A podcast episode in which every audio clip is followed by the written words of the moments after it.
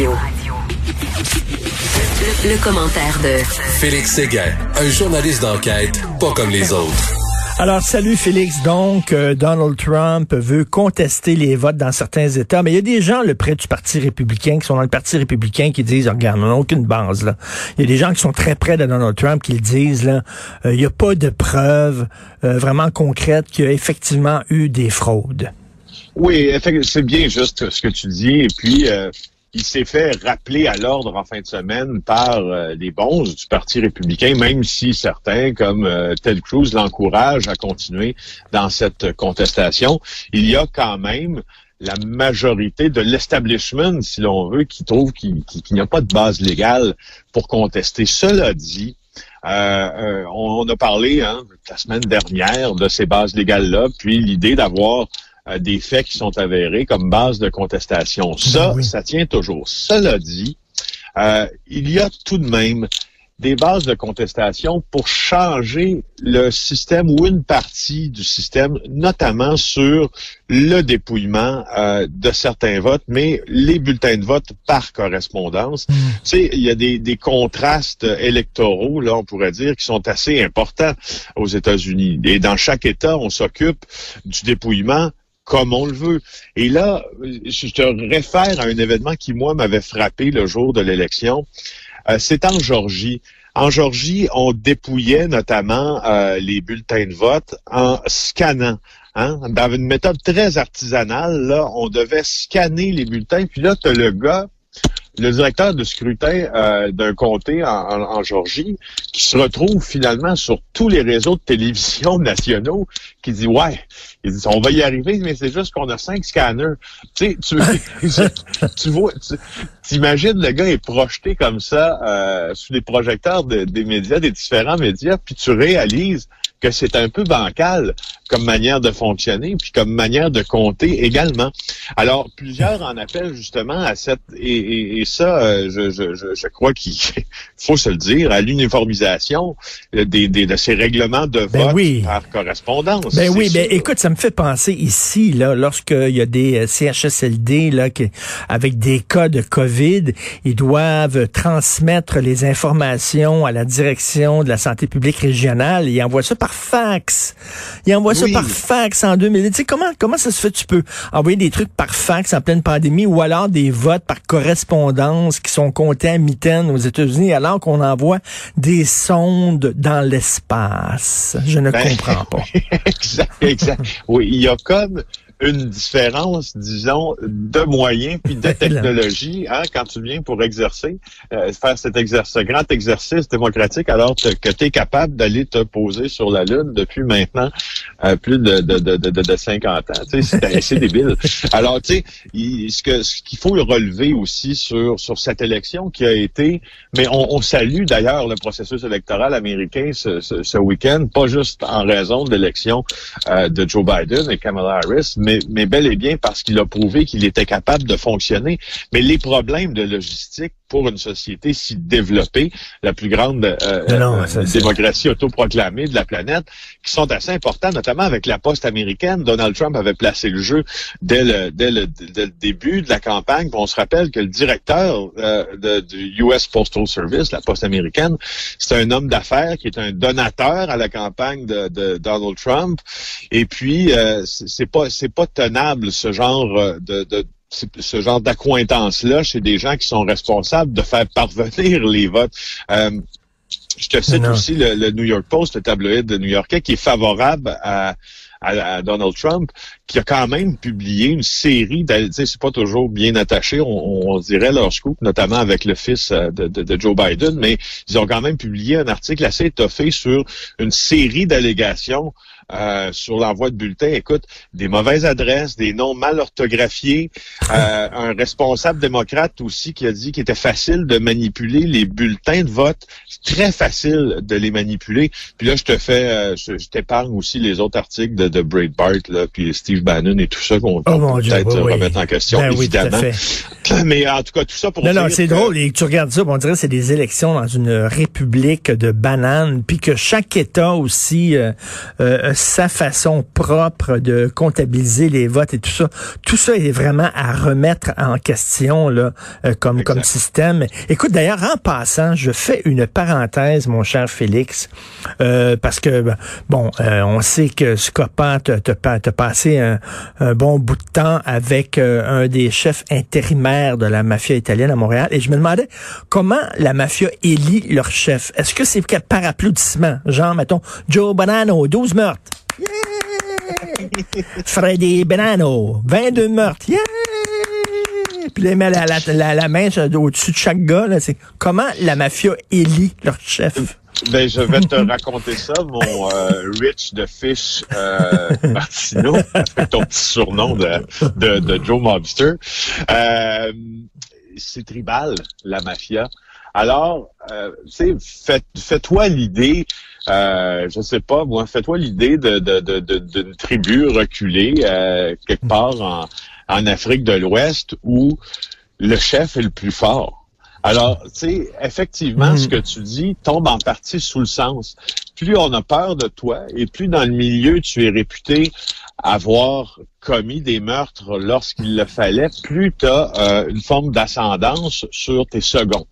Alors, cette force-là décide en partie de ton statut. Ça, je te parle de 2020 parce que il faut euh, l'idée euh, qui nous était euh, qui nous était imposé par la Cosa Nostra américaine. Et puis tu sais le grand sommet euh, euh d'Appalachine où finalement les mafieux allaient se rencontrer pour décider la commission qu'on appelait.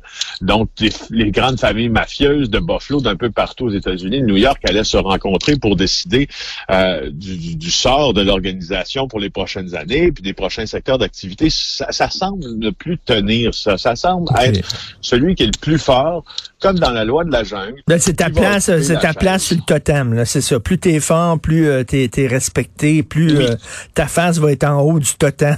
c'est vraiment ça. Oui, puis quand tu as plus d'argent aussi, ça. Puis je veux noter aussi qu'évidemment, il y a la force puis il y a l'argent. Alors si c'est toi qui, qui as le plus de revenus, ben tu consolides ta force par extension, puis t'es es, au top. Écoute, on va parler des cas vidéo en, auto modifié à Laval. Wow. Oh, c'est, écoute. Mille, il était plus de tu sais, là, quand tu vois ça, tu dis, mon Dieu, mais c'est quand tu euh, fais une chronique sur les, disons, les inepties, tu dis, mais c'est parfait.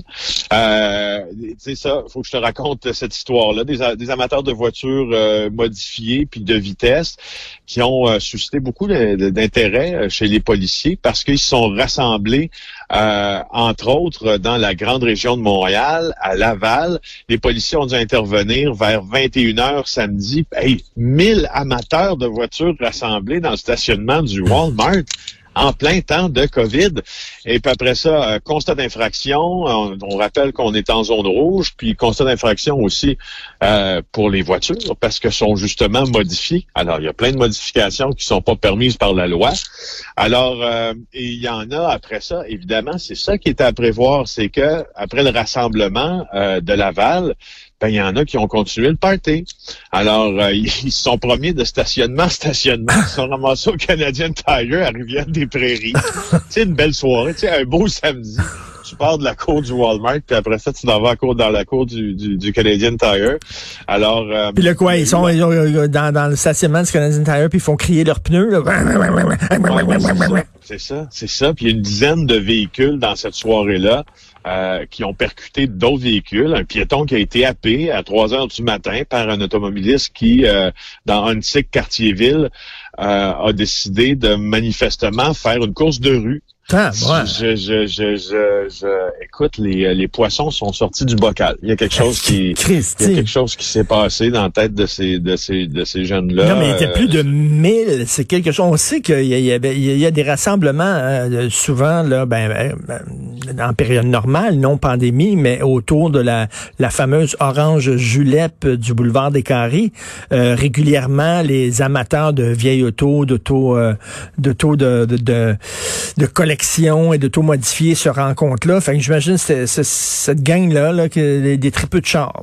Oui, mais tu sais, je comprends tout ça. Puis je comprends moi-même, euh, tu sais, au contraire de toi d'ailleurs, moi j'adore les voitures. Euh, je, je, je, je, je c'est un, milieu, la mécanique, euh, l'esthétisme de tout ça me fascine. Mais quand on essaie euh, d'assouplir les règles en zone rouge pour donner un peu de, un petit peu d'air à tout le monde, puis quand tu vois un rassemblement de mille voitures, tu dis de toutes les choses que tu pouvais faire cette journée-là, c'était sûrement la pire parce que ça donne justement aussi des arguments euh, aux, aux, législateurs, aux politiciens, pour ne pas assouplir les conditions quand tu quand tu mènes des événements comme ça. Alors, je, je, je franchement, je hmm. suis encore flabbergasté deux jours après. Écoute, je suis en train de lire, parce que c'est les 30 ans du film Goodfellas, je suis en train de lire un livre sur le, le tournage, les coulisses de Goodfellas, et on sait que ça raconte l'histoire, Goodfellas, de, de Henry Hill, qui était un soldat de la mafia italienne. Il aurait jamais pu être un made man, comme on dit, parce qu'Henry Hill était irlandais, il n'était pas italien, donc dans ce temps-là, tu peux pas avoir, euh, avoir tes couleurs. Et euh, Henry Hill avait témoigné contre un des grands boss de la mafia. Il, euh, il bénéficiait là, du fameux programme de protection des témoins. Il avait changé son nom. Il vivait dans un petit village, un petit bled. Et c'est lui qui a décidé, par l'entremise de son avocat, de contacter euh, Nicolas Pileggi, un journaliste, pour lui raconter l'histoire de sa vie. Et le journaliste était tombé sur le cul en disant, mais le gars, il était pas obligé de faire ça. Il vivait tranquille, caché, tout ça. Mais il a décidé de m'appeler pour euh, me raconter sa vie. Et là, les gens autour de Pilegui ont dit, mais pourquoi il a fait ça? Ben, je pense qu'il a fait ça par narcissisme. Ça, il tentait de raconter son aventure. Je disais ça, ça me fait vraiment penser à Scopa aussi. Que, moi aussi, moi aussi. C'est la même affaire.